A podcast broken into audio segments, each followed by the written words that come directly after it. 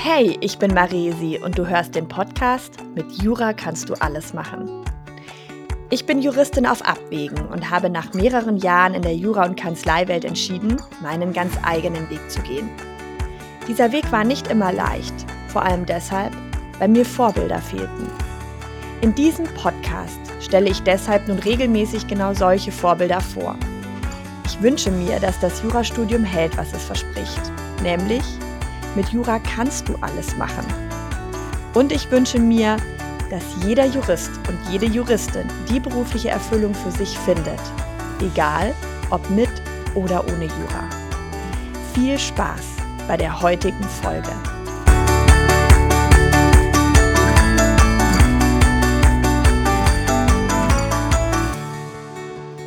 Heute bei mir im Studio darf ich Lina Krawitz begrüßen. Und es ist so schön, dass du da bist, Lina. Stell dich doch mal vor. Ja, hi, ich freue mich sehr hier zu sein. Ich stelle mich gerne einmal vor. Ähm, ich bin äh, Lina, ich bin Juristin, aber auch äh, Designerin. Ich arbeite als Legal Designerin und Innovationsberaterin und ich habe 2018 This is Legal Design gegründet, eine auf den Rechtsbereich spezialisierte Innovationsberatung.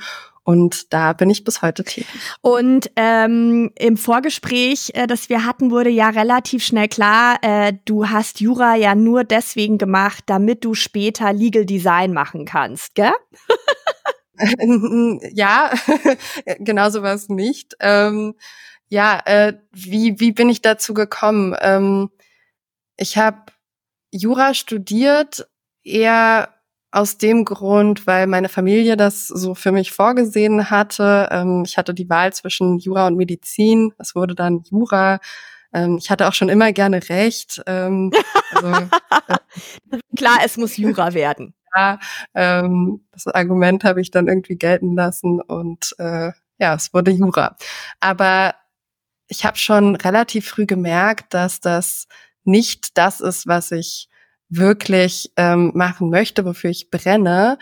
Es hing aber auch damit zusammen, dass ich mir nicht vorstellen konnte, einem klassisch juristischen Beruf nachzugehen. Also die Vorbilder, die ich in meinem Leben hatte in der Richtung, ähm, waren dann ähm, irgendwelche Großkanzleianwälte aus dem Freundes- und Bekanntenkreis und auch aus dem Altersspektrum meiner Großeltern. Ähm, ich habe im Studium eher klassische Praktika gemacht, ähm, ist ja auch so vorgesehen. Und die Uni ähm, bringt einen ja jetzt auch nicht, also heute vielleicht mittlerweile etwas mehr, aber damals, ähm, wann habe ich Examen gemacht, 2015, 2016 oder so, ähm, hat einem das ja auch nicht näher gebracht, dass es da noch groß andere Möglichkeiten gibt. Und ähm, umso toller finde ich, dass du jetzt hier ähm, auch genau das veränderst. Ähm, mit dem, was du machst, Maresi, und äh, tragt deswegen auch sehr gerne dazu bei. Ähm, ja, lange Rede, kurzer Sinn. Ich habe Jura studiert. Ähm, ich habe es auch äh, zu Ende gebracht. Ich habe mein erstes Examen ähm, gemacht. Ich glaube, die mündliche war dann 2016 im März. Und ähm, dann war aber für mich klar, okay, in der Richtung geht's nicht weiter, weil ich habe das nicht gefühlt. Und ich hatte das Gefühl, dass wirklich ganze Areale meines Gehirns abgestorben waren und dass ich ähm, große Teile meiner Persönlichkeit nicht so richtig ausbilden konnte in dieser Zeit. Und äh, ich, ich war eigentlich immer sehr kreativ und ich habe super gerne mit anderen Menschen zusammengearbeitet. Und ähm, irgendwie hat mich so Innovation, Digitalisierung und sowas viel mehr angezogen. Aber zu dem Zeitpunkt war das natürlich äh, nichts, was sich ohne weiteres miteinander vereinen ließ. Und es war entweder Jura oder Innovation. Und ähm, Zufälligerweise hatte ich an der Uni Potsdam studiert. Ähm, da gibt es das Hasso-Plattner-Institut ähm, und im Hasso-Plattner-Institut die School of Design Thinking. Und da waren so ein paar Bekannte von mir. Die hatten aber alle irgendwie BWL und Innovationsmanagement und sowas studiert. Und deswegen dachte ich, okay, was will ich an der School of Design Thinking? Ähm, aber irgendwie hat mich das da hingezogen. Ich wollte so sein wie die, so arbeiten wie die, so denken wie die und so glücklich sein wie die und ähm, habe mich an der School of Design Thinking beworben ähm, und dort einen Innovationsansatz kennengelernt, den ich bis heute ähm, ja nutze und zum Kern meiner Arbeit gemacht habe als Legal Designerin. Und äh, das war ein langer Weg noch dazwischen, aber ähm, ja, irgendwie äh, war das so der Einstieg in die Designwelt und der Weg raus aus Jura. Das heißt, wenn ich das richtig verstehe, war das eigentlich eher ein Zufall, dass du im Thema Design Thinking gelandet bist, also weil du eben ein paar Leute um dich hattest, die das gemacht haben und die anscheinend äh, Role Model Charakter für dich hatten, vielleicht was die Lebenszufriedenheit auch anbelangt hat. Ähm, aber das heißt, es war sozusagen jetzt nicht so, dass du dich gezielt irgendwie auf die Suche begeben hättest, was könnte es noch sein, sondern du hast dann das einfach mal ausprobiert. Ähm, tatsächlich hat sich das für mich zufällig ergeben. Ich habe die Chance aber direkt ergriffen. Ich glaube, ich habe ähm, das entdeckt zwei Tage vor Ablauf der Bewerbungsfrist für das kommende Semester und ich habe mich hingesetzt und ich habe ähm, durchgearbeitet an meiner Bewerbung und ich wollte da unbedingt hin, weil als ich mich näher damit befasst habe, habe ich gemerkt, das ist genau, was ich machen will. Und ähm, das hat mir so sehr ähm, entsprochen und das habe ich so sehr gefühlt und ich glaube, das kam dann auch rüber. Ich dachte, was wollen die eigentlich mit einer Juristin? Ähm, das ist ja völlig äh, ausgeschlossen, dass die mich nehmen. Aber tatsächlich ähm, ist Design Thinking ein Innovationsansatz, der eben erfordert, dass man interdisziplinär an innovativen Lösungen arbeitet. Und äh, da habe ich gemerkt, dass ich als Juristin ähm, oder gerade als Juristin auch eine wichtige Rolle spielen kann und einfach ein Puzzleteilen von vielen bin und da meinen Beitrag zu leisten kann. Und Design Thinking ist dann eben die, ähm, ist das Framework, das uns dabei hilft, interdisziplinär zusammenzuarbeiten und zu einer möglichst ähm, ja, guten Lösung zu kommen, die dann auch funktioniert und einen Impact hat und ähm, da habe ich gemerkt, dass ich einfach, also ich muss nicht isoliert an Jura arbeiten, sondern ich kann mit meinen Rechtskenntnissen ähm, auch zu Innovationen insgesamt beitragen und mit anderen zusammenwirken, um ganzheitliche Lösungen zu entwickeln. Und das war richtig, richtig schön und das haben wir da auch von Anfang an ähm, ganz, ganz praktisch gemacht. Also ähm, man kriegt dort einen Auftrag im Prinzip von einem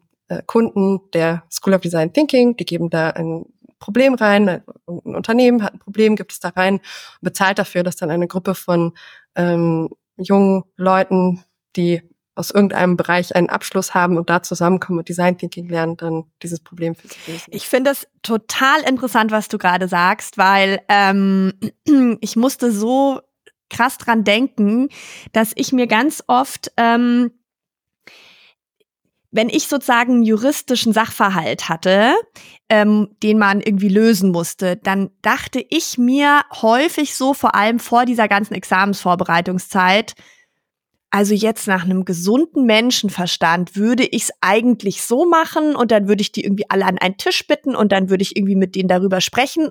Und ja, nee, sondern du schaust jetzt das Gesetz an und schaust, was da drin steht und danach löst du das. Und das ist sozusagen sehr strukturiert und natürlich gibt's Argumente für die eine und Argumente für die andere Seite, aber es ist so wie so ein Korsett, so. Und was du gerade beschreibst von Design Thinking, die Erfahrung hatte ich dann eben auch, also ich habe damit das erste Mal auch 2016 zu tun gehabt, ähm, in so einem Kurzworkshop, wo ich das erste Mal überhaupt gehört habe, dass es sowas gibt wie Design Thinking. Vielleicht magst du danach dann auch noch mal kurz dazu was sagen, was das noch mal genauer ist, um es greifbarer zu machen.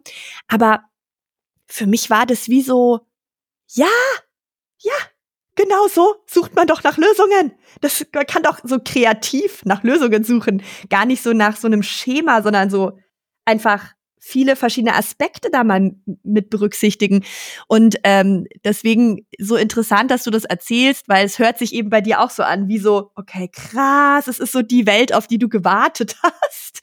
Weg von diesem konformistischen hin zu diesem, sehr viel äh, möglichkeitsoffeneren Prozess, oder? Was würdest du sagen?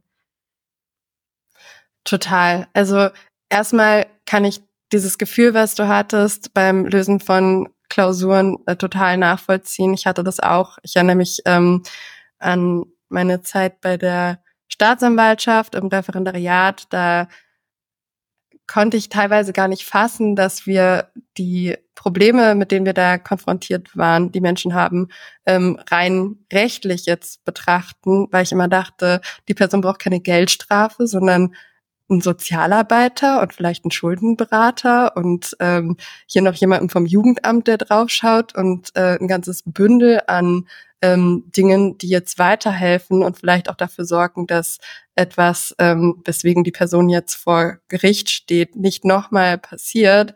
Aber als Staatsanwaltschaft hast du da ähm, das, das Mittel des Rechts und ähm, es wurde häufig nicht in diese Richtung gedacht und ähm, ja, mir wurde dann äh, gesagt, ich sei zu empathisch. Ich glaube aber, dass ich tatsächlich einfach ähm, nie so ganz warm damit geworden bin, Probleme rein juristisch zu betrachten. Und im Design Thinking ähm, macht man das halt explizit nicht. Ähm, man macht es auch rechtlich betrachtet, aber eben auch aus Sicht aller anderen Expertisen und Disziplinen, die im Kontext von einer Herausforderung noch irgendwie mit reinspielen könnten. Und diese Disziplinen, die bezieht man dann mit ein.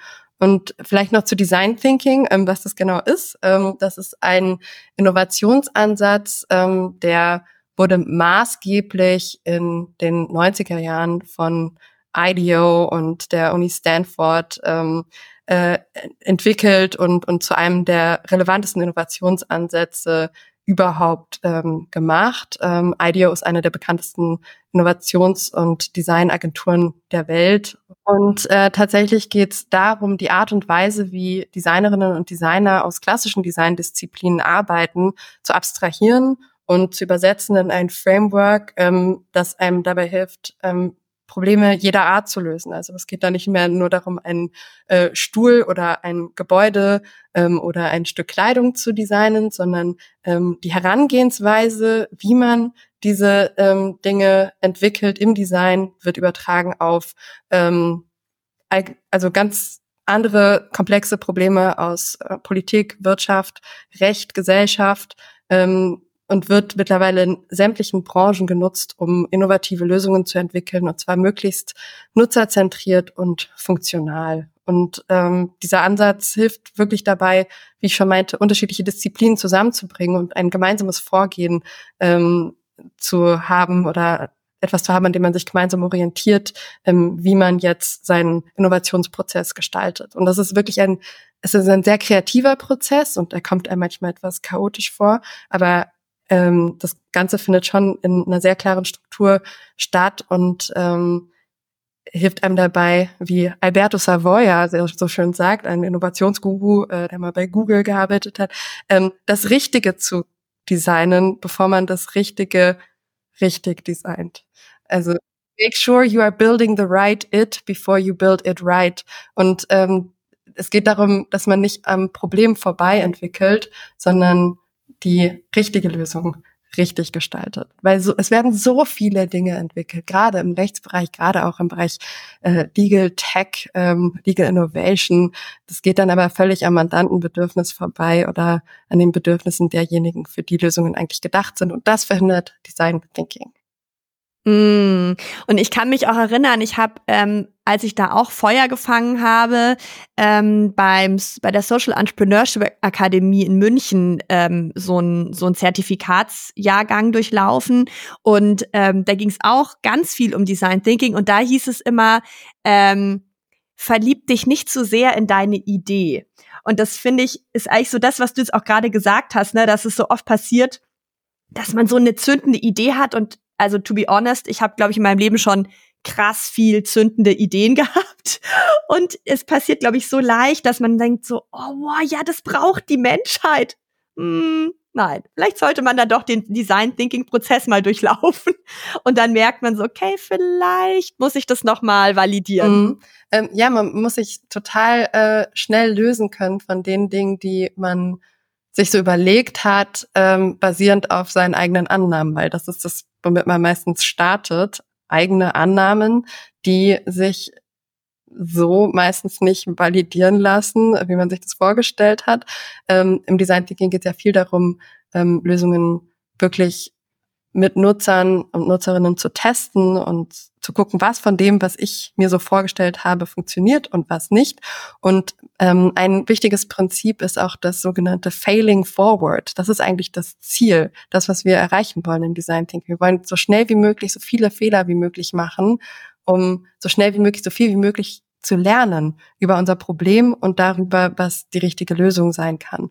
Und das ist etwas, was wir Juristinnen im Studium ja eigentlich äh, spätestens, wenn nicht schon in der Schule, eigentlich äh, abtrainiert bekommen. Wir wollen ja immer alles richtig machen. Aber gerade wenn es darum geht, Innovation zu betreiben, ähm, muss man Fehler machen, weil wir wir kennen die Gegenwart und Zukunft noch nicht gut genug, als dass wir ähm, uns jetzt rein auf unser bestehendes Wissen verlassen könnten. Wir müssen neue Erfahrungswerte sammeln. Und ich nenne Design Thinking auch immer ein Wissensgenerationstool, ähm, weil es uns dabei hilft, das Wissen anzuhäufen, das wir benötigen, um die für uns heute richtigen Designentscheidungen zu treffen. Wir können nicht beliebig in die Vergangenheit schauen und gucken, wie wurde das da gemacht. Und ähm, deswegen hilft es einem auch oft nicht, irgendwie 30 Jahre Berufserfahrung zu haben, um jetzt die richtige Entscheidung zu treffen, weil die Rahmenbedingungen verändern sich, unsere Welt verändert sich, menschliche Gewohnheiten und Bedürfnisse verändern sich. Und womit wir es genau zu tun haben, das lernen wir durch ähm, Trial and Error und Experimentieren und Testen. Und ähm, dafür brauchen wir einfach einen designorientierten, menschzentrierten Ansatz. Und sag mal, wie schwer ist dir das gefallen, zu diesem Fail-Forward-Ansatz zu kommen? Weil ich kann jetzt nur für mich sprechen. Ich bin sozusagen im Berufsleben sozialisiert worden in der Hinsicht, dass wenn man ein Kommafehler gemacht hat, war das schon ungefähr ein Weltuntergang. Und ich, ich dachte mir damals immer so, really? also ich verstehe sozusagen natürlich die Genauigkeit, die wir irgendwie juristischen brauchen und die Präzision und so, aber ich hatte das immer so ein bisschen das Gefühl, das war wie so überspitzt und und kann mir vorstellen, dass es dir nach diesem Studium ähm, vielleicht auch gar nicht so leicht gefallen ist, da mal extra einen Fehler zu machen oder zuzulassen, zu scheitern zuzulassen. Das war tatsächlich das, was ich am meisten lernen musste oder am härtesten lernen musste. Ähm, als ich in der mündlichen Prüfung war vom ersten Examen, war ich, hatte ich noch so viel Angst davor, Fehler zu machen, dass ich da als Häufchen Elend aufgetaucht bin. Ich habe äh, geweint, gezittert, ich war rot, ich habe geschwitzt und hyperventiliert, also alles, was irgendwie geht an Panikreaktionen. Ähm, ich hatte dann sehr nette Prüfer, die mich da ähm, geduldig durchgeführt haben und dafür war ich sehr dankbar. Aber am Ende des Tages steckte da einfach eine immense Angst davor, Fehler zu machen hinter. Und ähm, als diese Person bin ich an die School of Design Thinking gegangen und musste erstmal lernen, dass dieses Fehlermachen ähm, gewollt sein kann oder in bestimmten ähm, Kontexten einfach das Ziel ist. Ähm, ich muss nochmal klarstellen, es geht nicht darum, dass ich jetzt sage, als Juristin soll man, ähm, wenn man rechtliche Probleme juristisch löst, ähm, Fehler machen können. Da gibt es oft keinen Rahmen für Fehler. Das muss dann richtig sein. Aber in dem Moment, in dem du sagst, ähm, ich bin jetzt hier nicht als Anwältin oder als äh, Unternehmensjuristin oder so tätig, sondern als Innovatorin, ähm, als Juristin, die Innovation betreibt, muss ich in einen anderen Modus switchen können. Und in diesem Modus muss es mir möglich sein, ähm, dass ich versuche, gezielt Fehler zu machen und daraus zu lernen. Weil wenn ich Fehler so, so sehr Angst vor Fehlern habe, dann bin ich auch nicht offen dafür, aus Fehlern zu lernen, auch wenn ich sie vielleicht einfach so mal zwischendurch mache. Und an der School of Design Thinking war es dann so, dass wir eigentlich jedes Mal, wenn wir ein bisschen was erarbeitet hatten, mussten wir es schon wieder präsentieren vor versammelter Mannschaft. Wir wurden ständig gefilmt. Es wurde alles in die Cloud hochgeladen, damit alle anderen, die vielleicht an dem Tag nicht da waren, ähm, jederzeit alles nochmal nachschauen können oder falls man selber da nochmal ran möchte. Und ähm, ja, da war das dann häufiger mal so, dass man eben keine Fortschritte gemacht hat äh, und nichts zum Präsentieren hatte. Und was dann stattdessen äh, stattgefunden hat, war, dass Leute sich hingestellt haben und gesagt haben, hey, guckt mal Leute, ähm, wir stehen immer noch genau da, wo wir gestern waren, weil wir haben das ausprobiert, das hat nicht funktioniert, weil. Dann haben wir das ausprobiert, das war eine Vollkatastrophe, ähm, das hat nicht funktioniert, weil. Und die haben sich einfach hingestellt und ähm, präsentiert, was für Fehler sie gemacht haben, was sie daraus gelernt haben. Andere davor gewarnt, die gleichen Fehler zu machen, also anderen die Möglichkeit gegeben, auch aus ihren Fehlern zu lernen. Und dann haben alle geklatscht und sich gefreut und sich bedankt dafür, dass man das mit ihnen geteilt hat, ähm, Tipps gegeben, wie man äh, vielleicht stattdessen weitermachen könnte. Und es war einfach ein riesen Mehrwert. Und ich habe das dann so nach und nach ähm, verinnerlicht und gelernt. Und ich war auch ein Jahr insgesamt an der D-School. Und das hat eine Weile gebraucht, aber irgendwann habe ich den Wert dessen erkannt und ich ich lebe jetzt nur noch so. Also ich muss tatsächlich in Gesprächen mit Kunden, muss ich sie dazu zwingen, mir möglichst harte Kritik ähm, zu geben für das, was ich gestaltet habe. Äh, ich muss es ihnen richtig aus der Nase ziehen und ich muss ihnen immer sagen, Leute, ich, ich mache das, ich gestalte das hier nicht für mich, sondern für euch. Ähm, sagt mir, was noch besser sein könnte. Und sie sind, sind dann immer ganz zurückhaltend, weil das was Negatives ist zu kritisieren. Aber das ist das, womit ich heute arbeite. Das ist mein, mein Material. Das bringt mich weiter. Jede Form der Kritik, jeder Fehler, den ich mache, zeigt mir, in welche Richtung ich jetzt vielleicht als nächstes gehen sollte. Mm, und das ist auch die ideale Brücke, die du jetzt geschlagen hast, äh, weil du gerade von deinen Kunden und Kundinnen gesprochen hast. Du hast dich dann nämlich ja selbstständig gemacht. Ähm, erzähl vielleicht dazu, was, womit und was machst du jetzt genau? Wie sieht dein Tag aus normalerweise? Ja, ähm, ich habe ja dann im ähm, Referendariat, ich bin, also vielleicht erstmal zur Erklärung, ähm, ich habe nach der School of Design Thinking ähm, gedacht, okay, gut, so ich habe jetzt Design Thinking gelernt, aber damals gab es ja immer noch kein Legal Design oder zumindest war das in keinster Weise verbreitet. Es gab einzelne Personen weltweit, die sich damit beschäftigt haben. Und deswegen dachte ich, okay, ich muss jetzt ähm, was anderes machen. Ich kann jetzt nicht einfach in den Rechtsbereich zurück, weil wo soll ich da hin? Außer in die klassischen Berufe. Und war dann erstmal bei SAP im SAP App House hier in Berlin und dort wird Design Thinking in großem Stil genutzt als Vorstufe für innovative Softwareprojekte, weil man sich erst überlegen muss, für wen gestalte ich hier eigentlich was und wie muss das gestaltet sein, damit es am Ende möglichst funktional ist und einen Mehrwert entfalten kann. Und ähm, für mich war völlig selbstverständlich zu dem Zeitpunkt, dass Design Thinking die Vorstufe zur Softwareentwicklung ist oder ein, ein erster Schritt in der Softwareentwicklung. Und dann kam das Thema Legal Tech auf. Ähm, und ich habe gemerkt, okay, hier tut sich ja richtig was im Rechtsbereich. Ich bin Juristin mit Design Thinking Expertise im Bereich der Softwareentwicklung und jetzt kommt Legal Tech, da muss ich hin. Da dachte ich, okay, wie komme ich da wieder rein in den Rechtsbereich? Ähm, okay, ich mache jetzt doch mein Ref. Ähm, der Schmerz vom ersten Examen war schon so ein bisschen verblasst. Ich dachte, okay, komm, machen wir jetzt einfach mal. Äh, wird schon nicht so schlimm sein.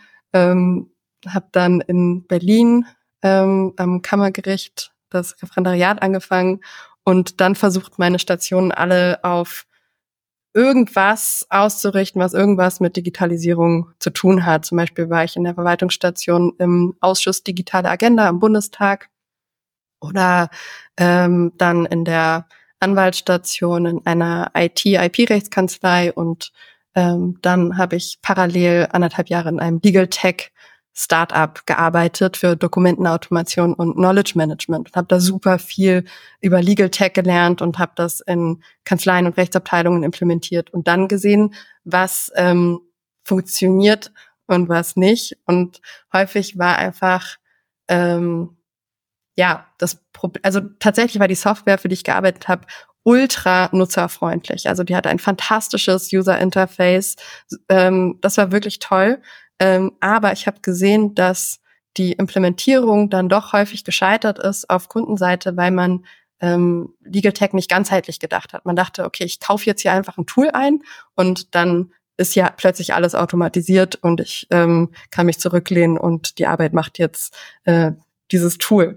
Aber da gehört ja so viel dazu. Also man muss ja wirklich gucken, ähm, für welche Anwendungsfälle wollen wir das einsetzen? Wie implementieren wir das, damit ähm, möglichst viele Leute ähm, verstehen, welchen Mehrwert dieses Tool ihnen bringt? Ähm, wie, wie unterrichten wir den Umgang mit diesem Tool?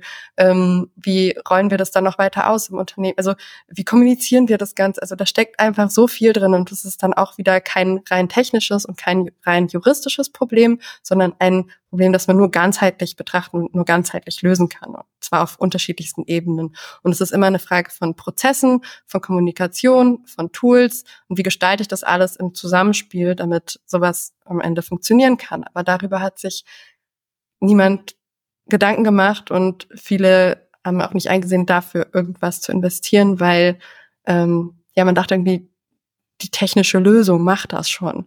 Und ähm, grundsätzlich habe ich im Legal Tech-Bereich beobachtet, dass ähm, dieser Design-Aspekt total fehlt, also dieses Nutzerzentrierte und vom Problem her denken. Erst das Problem definieren und dann die Lösung äh, entwickeln.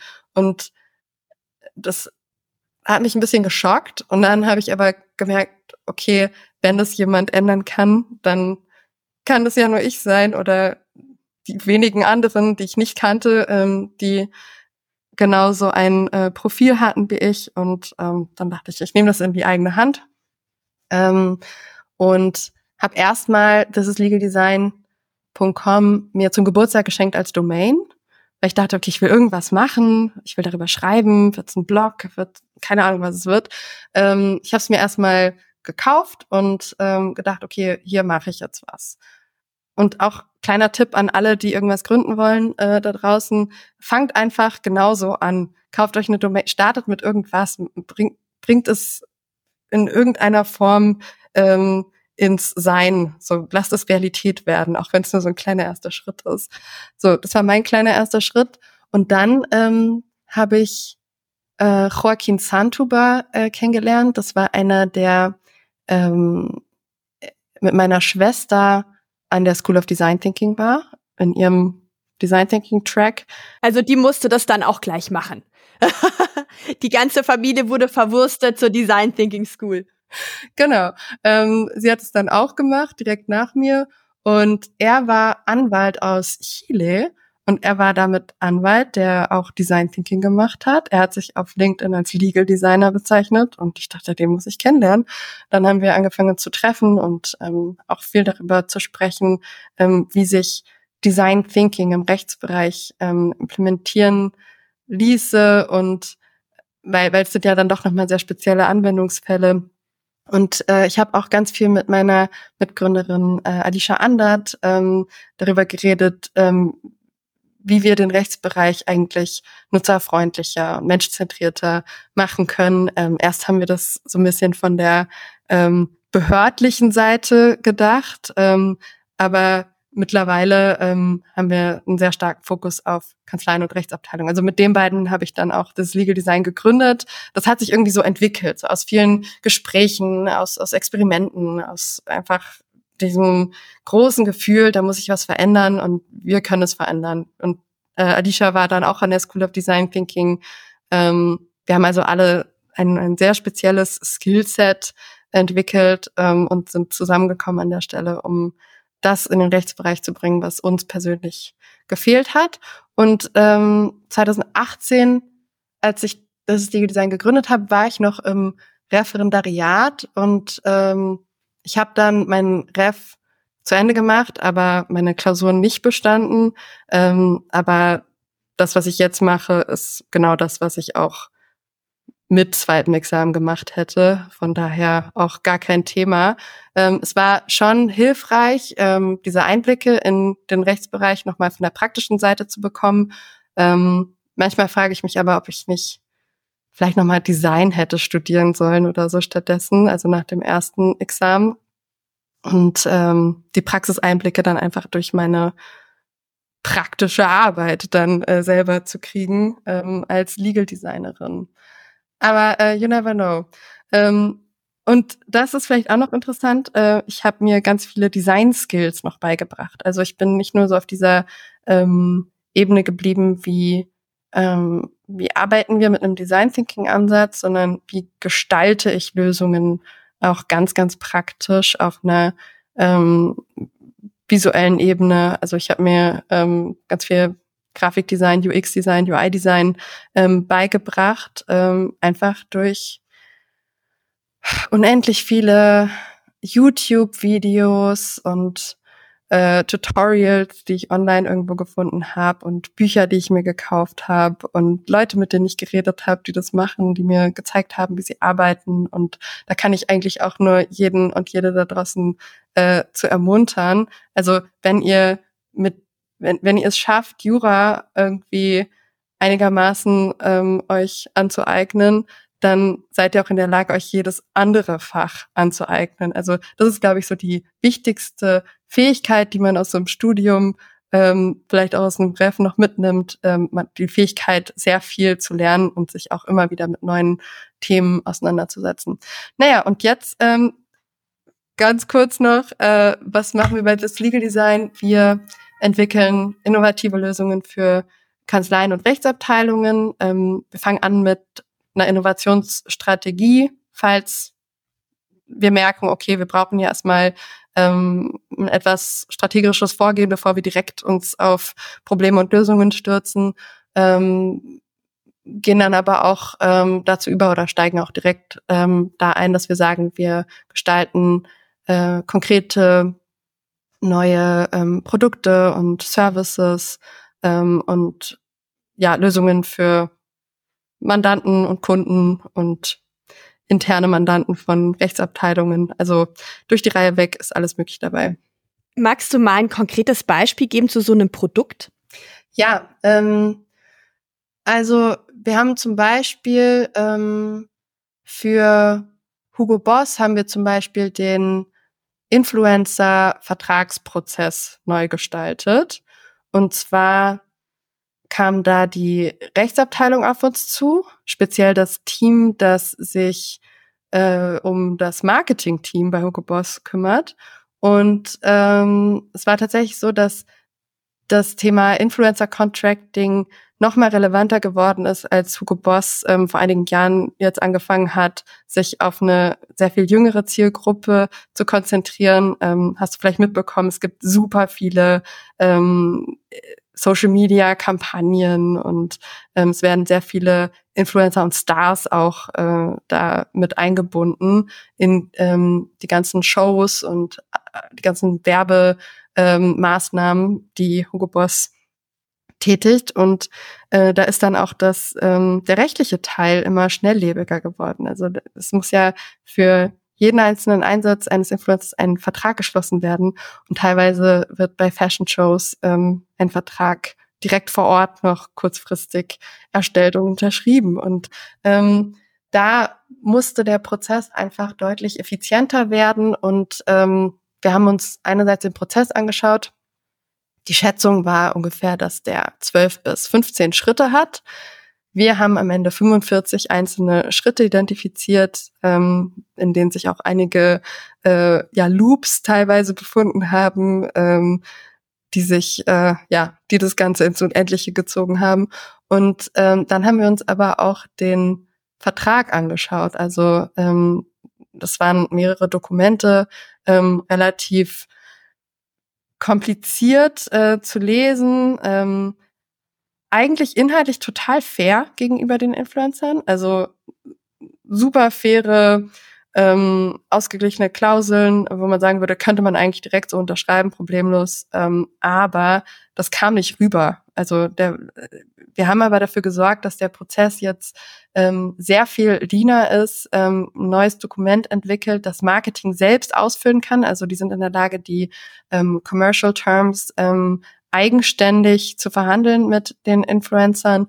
Und ähm, Legal ist jetzt äh, an der Stelle nur noch dafür da, zumindest in Standardfällen, diese ausgefüllten ähm, Commercial Terms zu prüfen und die ähm, ganzen juristischen Klauseln, die da enthalten sind in dem Standardvertrag, haben wir stark vereinfacht. Es gibt kein Kleingedrucktes mehr. Also wir haben auch zugesehen, dass für Influencer ähm, sehr deutlich wird, dass es sich um faire Klauseln handelt, ähm, was von ihnen erwartet wird ähm, und ähm, versucht so ein Gleichgewicht zu schaffen, dass alle, sowohl Legal als auch ähm, Marketing als auch Influencer ähm, einfach einen deutlich vereinfachten Umgang mit diesem Vertrag haben und das alles viel, viel schneller ablaufen kann.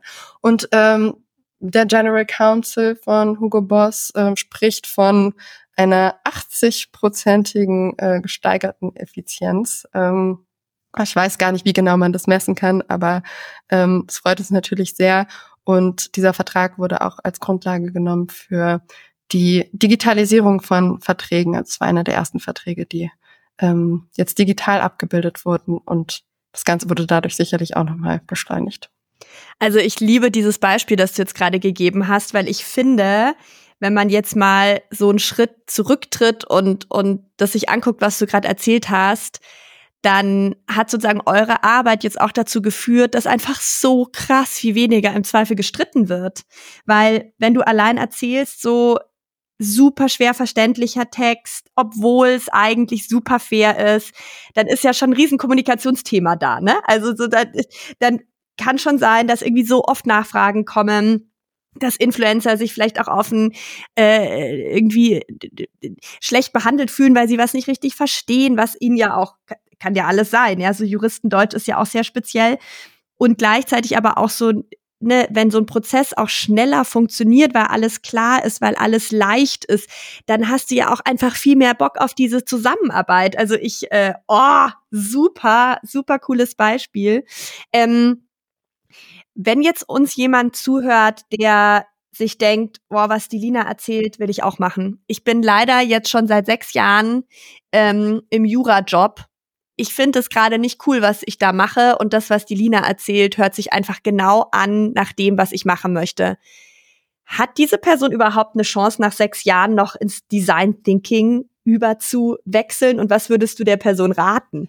Ja, auf jeden Fall. Ähm, ich habe im Ref auch gedacht, oh Gott, ähm, jetzt bin ich hier zwei Jahre im Ref und irgendwie hält mich das zurück von dem, was ich hier eigentlich machen will. Aber da hat äh, tatsächlich meine Mutter mir einen sehr guten Rat gegeben oder einen sehr guten Hinweis. Sie meinte, ähm, ich soll da mit einer viel wallraffscheren Attitüde rangehen an das Ganze und ähm, das als User Research Phase verstehen. Also gerade wenn ich im Rechtsbereich äh, den Design Thinking Ansatz oder als, als Legal Designer ähm, tätig sein möchte, dann kann es mir doch nur helfen, wenn ich den Rechtsbereich sehr gut verstanden habe mit all seinen ähm, Problemen und äh, Tücken, weil das ist ja genau der Bereich, den ich vielleicht revolutionieren möchte. Und deswegen ist erstmal diese Zeit, die man dort verbracht hat, ähm, auch eine Lernphase, wenn man sie so betrachten möchte.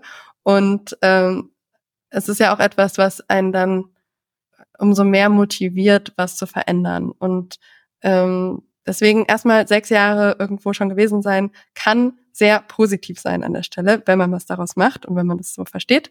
Und ähm, man kann eigentlich jederzeit was Neues lernen. Ich finde eigentlich diese Vorstellung, dass man, wenn man einmal eine ähm, einen beruflichen Werdegang irgendwie ins Visier genommen hat und sich in diese Richtung bewegt hat, dass man da nicht mehr wegkommt, finde ich eigentlich total schade.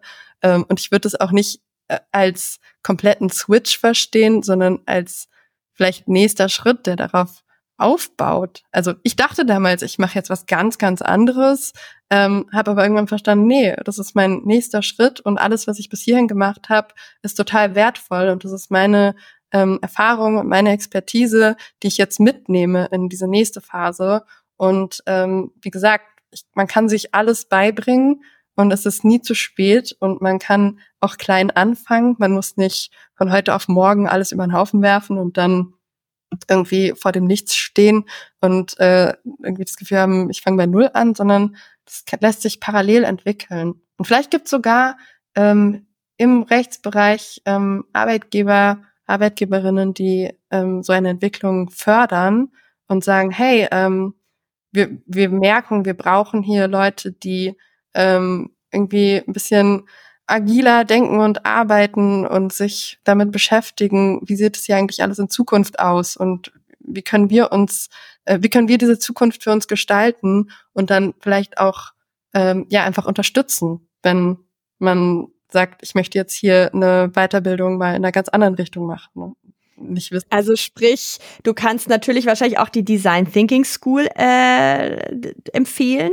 Gibt es da auch außerhalb so einer weitläufigen Ausbildung auch so Workshops oder sowas, was man machen kann? Ähm, es gibt, ähm, also diese School of Design Thinking ist für am besten für Leute, die gerade ihr Studium oder Referendariat beendet haben. Also es richtet sich an Leute, die frisch aus ihrem, ihrer Ausbildung kommen.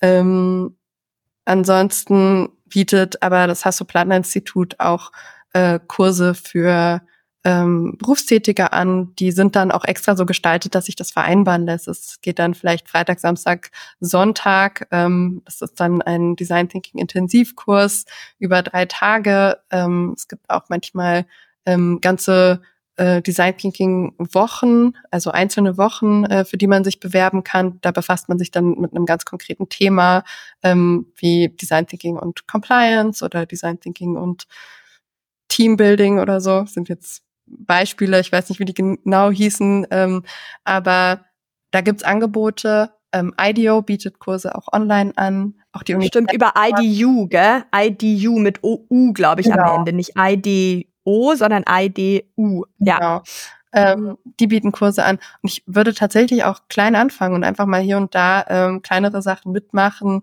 Vielleicht auch gucken, was es in deiner Stadt für Meetups gibt. Ähm, da gibt es auch manchmal Design Thinking Workshops, die angeboten werden, einfach nur, um damit in Kontakt zu kommen.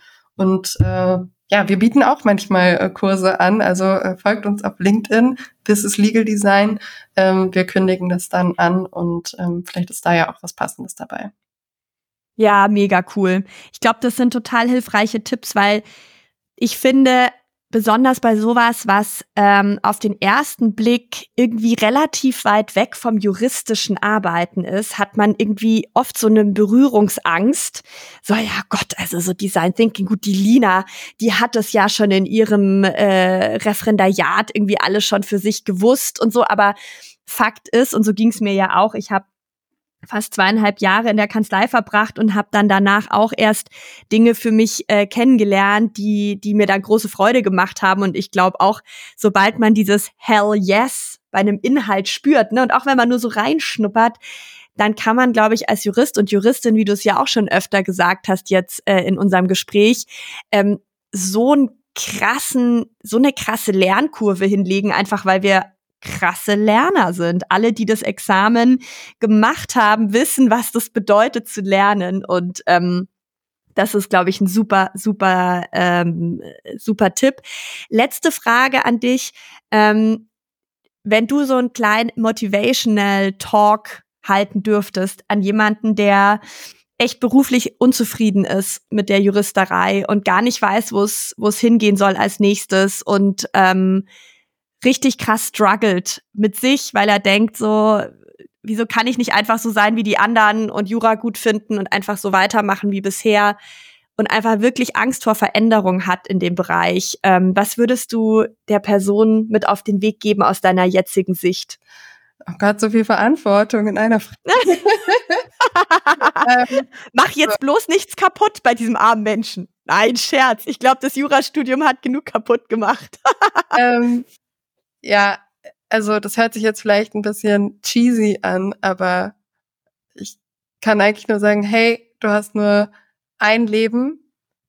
Du hast aber, du hast ganz viele Versuche. Also wenn du das Gefühl hast, du hast äh, bis hierhin irgendwie nicht das Richtige für dich gefunden, dann steht es dir frei, ähm, noch zehn weitere Dinge auszuprobieren. Und das vergisst man manchmal. Man ist so gefangen in seinem Mikrokosmos, den man für sich geschaffen hat und vergleicht sich mit den Leuten, die, von denen man umgeben ist und ähm, denkt, das ist, es gibt nur diesen einen Weg, den ich jetzt schon eingeschlagen habe. Aber tatsächlich hat man unendlich viele Möglichkeiten und man kann jederzeit in jedem Moment morgens aufwachen und sagen, ab heute bin ich jemand anderes. Ab heute fokussiere ich mich auf was anderes. Und auch ganz wichtig, ähm, vielleicht ist Jura etwas, was dir nicht einhundertprozentig liegt, aber ähm, wisse, dass das, was dir liegt, wenn du es gefunden hast, etwas ist, was ähm, dich auch erfolgreich machen kann und wo du dann anderen was voraus hast. Du musst dir aber den Raum geben, diese Sache zu entdecken, damit du dich überhaupt entfalten kannst in diesem Bereich. Ähm, Und solange du es nicht ausprobierst, kann da auch nichts draus werden. Also du hast irgendwas in dir, ähm, du musst es aber finden durch Trial und Error. Ähm, vielleicht überlegst du auch, was hat dich als Kind, als jugendliche Person begeistert und äh, oder was begeistert dich auch heute einfach im privaten Kontext und versuch irgendwas daraus zum Teil deiner Karriere zu machen und bleib nicht in einem ja klassischen Werdegang, ähm, der den du einfach nicht 100 Prozent fühlst. Also man, Arbeit ist immer Arbeit. Also es gibt auch in meinem Job, ich liebe meinen Job sehr, Momente, die ich nicht fühle, aber ähm, ich glaube, man merkt schon, wenn man etwas tut, was einem eigentlich komplett zuwiderläuft und, und nicht der eigenen Persönlichkeit entspricht. Und ähm, ich kann einfach nur dazu ermutigen, andere Dinge auszuprobieren. Und ich verspreche dir, dass wenn du etwas findest, was dich wirklich bewegt und berührt und mit dir im Einklang ist, dann wirst du darin Erfolg haben, egal was das ist. Also es, auch wenn es nichts klassisch ähm, lukratives ist, du kannst nur dann Erfolg haben, wenn du das Gefühl hast, du kannst alles geben und du kannst dich mit deiner ganzen Person da reinhängen und es fühlt sich nicht mal an wie Arbeit. Mm, I love it. Also Dina, du hast diese Verantwortung äh, perfekt gemeistert, diese verantwortungsvolle Aufgabe. ich danke dir ganz, ganz, ganz herzlich für deine Zeit und deine Bereitschaft, dass du ähm, hier von deiner Story erzählt hast, die, glaube ich, ganz viele Menschen inspirieren wird. Und ja, danke, danke, danke, Lina. Vielen Dank, dass ich dabei sein durfte. Ich hoffe, dir hat die Folge gefallen und du konntest Inspiration und wichtige Impulse für dich mitnehmen. Falls du Unterstützung dabei suchst, deinen eigenen beruflichen Weg für dich zu finden, dann kann ich dir helfen. Auf meiner Website mit jura kannst du alles machen.de findest du all meine Ressourcen. Ich freue mich auf dich und nicht vergessen, mit Jura kannst du alles machen.